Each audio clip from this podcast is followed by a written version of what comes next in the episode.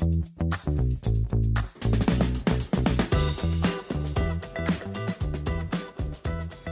大家好，我是吕中达，欢迎来到忠实表达频道。我们今天节目做了一个特殊的安排，邀请到统一投信零零九三一 B ETF 的经纪人雅慧来到现场。我们两位要来交流有关于对全球总体经济、债券市场的展望，还有商品的一些看法。雅慧，各位好，我是统一投信雅慧，今天很高兴来到现场。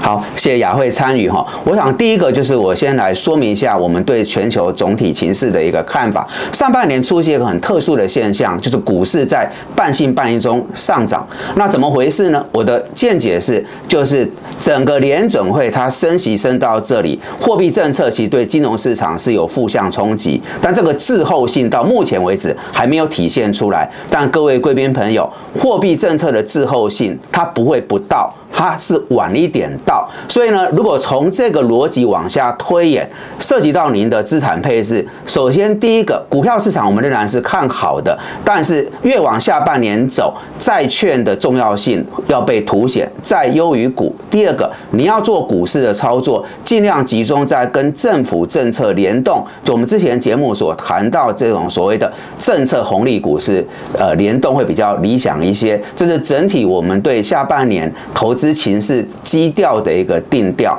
那我想就把时间交给雅慧，就是说，不晓对总体经济的情势、整个债券市场的展望哦，您这边是怎么看的？好，那这边的话呢，我们会认为说，其实目前呢是投资美国公债一个蛮好的一个时间点。那主要会有两个原因。那第一个部分的话呢，因为目前是已经是一个升息的一个末段点了。那如果说我们以历史的一个经验来看的话呢，其实呃，我们如果从升息末段一直持有到整个降息循环的话呢，其实美国长天期公债它的一个报酬大概会有四十到五十 percent 左右。那它其实报酬率是相相对于就是短。天期的美债其实是还要来得高的。那第二个部分的话呢，就是因为呃去年初的话，就是联总会它其实是有启动一个快速升息的一个情形。那也是因为快速升息，那造成在美国公债部分在去年有一个比较大幅度的一个下跌。那所以说呢，目前是已经出现了大概三十年来一个蛮好的一个超跌买点出现。那所以说呢，基于前面的这两个理由呢，我们会认为说，目前其实是投资美国长天期公债一个蛮好的一个时间点。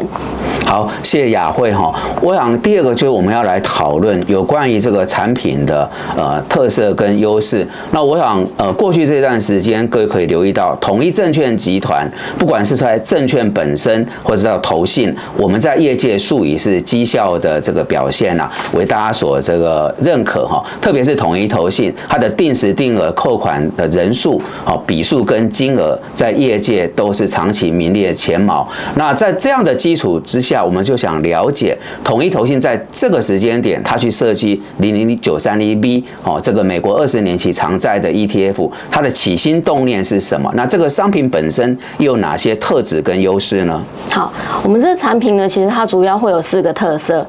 那第一个特色的话呢，就是我们是高性平。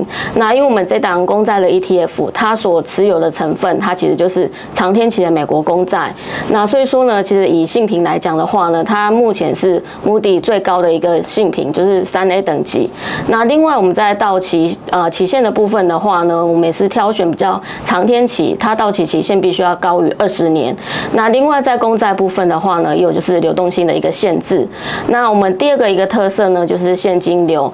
那因为我们收益分配的话呢，是设计是季配息。那投资人可以在每年的二、五、八、十一月的时候呢，可以收到我们基金所配发出来的息值。那除了季配息之外呢，我们还设计有收益平准金的机制，那其实是可以让投资人就是可以不用担心说会有因为大额申购进来，那造成我们配息金额被稀释的一个问题。我们产品的第三个特色呢，就是最亲民。那因为我们这次特别就是有降低的投资门槛，那就是发行价格就是降低到十五元。那等于是投资人他其实想要买一张的话，他只要一万五就可以来做入手。那对于投资人来讲的话呢，是更可以用呃更低的一个价格那来入手。就是所谓的公债 ETF。那另外我们产品的第四个特色就是呃超便利。那因为呢，投资人他其实只要拥有台股的交易账户，那因为我们的呃公在 ETF 它是挂牌在 OTC 的产品，它只要随时在台股的交易时段，那它也可以不用去特别去做换汇，它就可以直接透过 App 下单，那就可以来拥有所谓的公债 ETF。好，谢谢雅慧，她把这个零零九三一 B 的产品属性特色讲得很清楚。接续我们就来讨论说，在这样的产品架构底下，大概适合什么样的投资朋友，什么样的族群，他可以来考虑这个商品呢？嗯，因为其实呢，我们这一档公债 ETF 它其实适合市场上多数的投资人，那包含像是在退休族部分，那因为它可能会需要它的投资标的是相对稳定、相对安全的。那我们这档 ETF 呢，因为它所投资的标标的就是美国公债，那其实是一个很安全的一个资产。那另外，如果像是纯股族的部分，其实也是很适合。那因为我们有每季配息，那另外收益平准金的机制呢，也可以让投资人就是不用担心说他已经规划好的现金流，其实是会就是因为被稀释，那就是被打乱这样子。那另外或呃或者是我们也适合，其实像小资族的部分，那因为我们有降低投资门槛，那一张只要一万五就可以来做入手，再加上我们产品的一个费用。率其实相对同意来讲也是相对低的，所以说呢，其实对于小资族来讲，它其实也是呃非常适合的。那或者是说，像市场上其他的一个投资人，那可能像他本身已经拥有风险性资产，那他其实呢也可以把我们的公债 ETF 纳到他的一个投资组合里面。那呃投资组合它就可以分散它的一个风险，那降低它本身的一个波动。所以呃原则上我们就是适合是市场上多数的一个投资人。好的，谢谢雅慧。我补充两点，一个。是谈退休规划，另外一个是谈资产配置。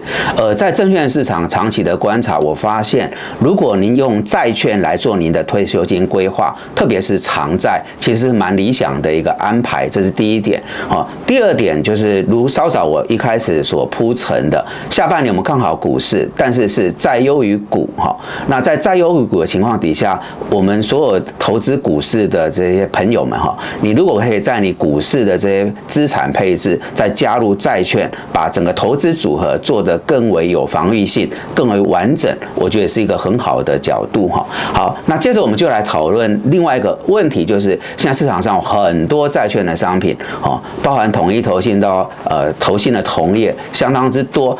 那到底这个零零九三一 B 这个商品，它跟目前整个同业的商品哈，做出什么样的区隔？哦，那它有什么特别的地方吗？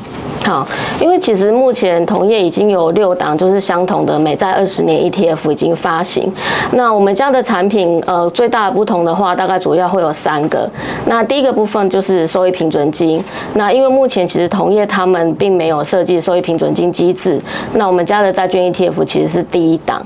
那第二个不同的地方呢，就是在于费用率的部分。那我们家的一个费用率的话呢，其实在同规模的一个级别之下呢，其实都是相对最低的。那第三个一个不一样的地方呢，就是在于我们的呃发行的一个门槛部分。那因为其实同业在发行的时候，他们的发行价大概都是四十或者是六十元。但我们这次呢，为了要让投资人更好来做入手，所以我们在发行门槛部分有降低成十五元。那对于投资人来讲的话，其实是更容易来入手做投资的。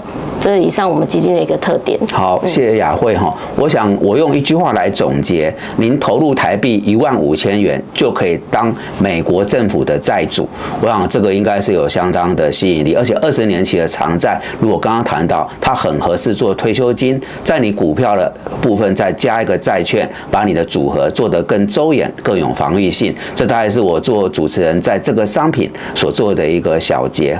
那好的，感谢各位在这个节目的参与哈。那如果您觉得这个节目有助于您的判断操作，那敬请帮忙按赞、订阅、分享跟开启小铃铛，然后这个。商品即将展开募集哦，如果各位有呃不清楚要进一步了解的地方，就麻烦您上统一同系的官网。感谢大家，拜拜，拜拜。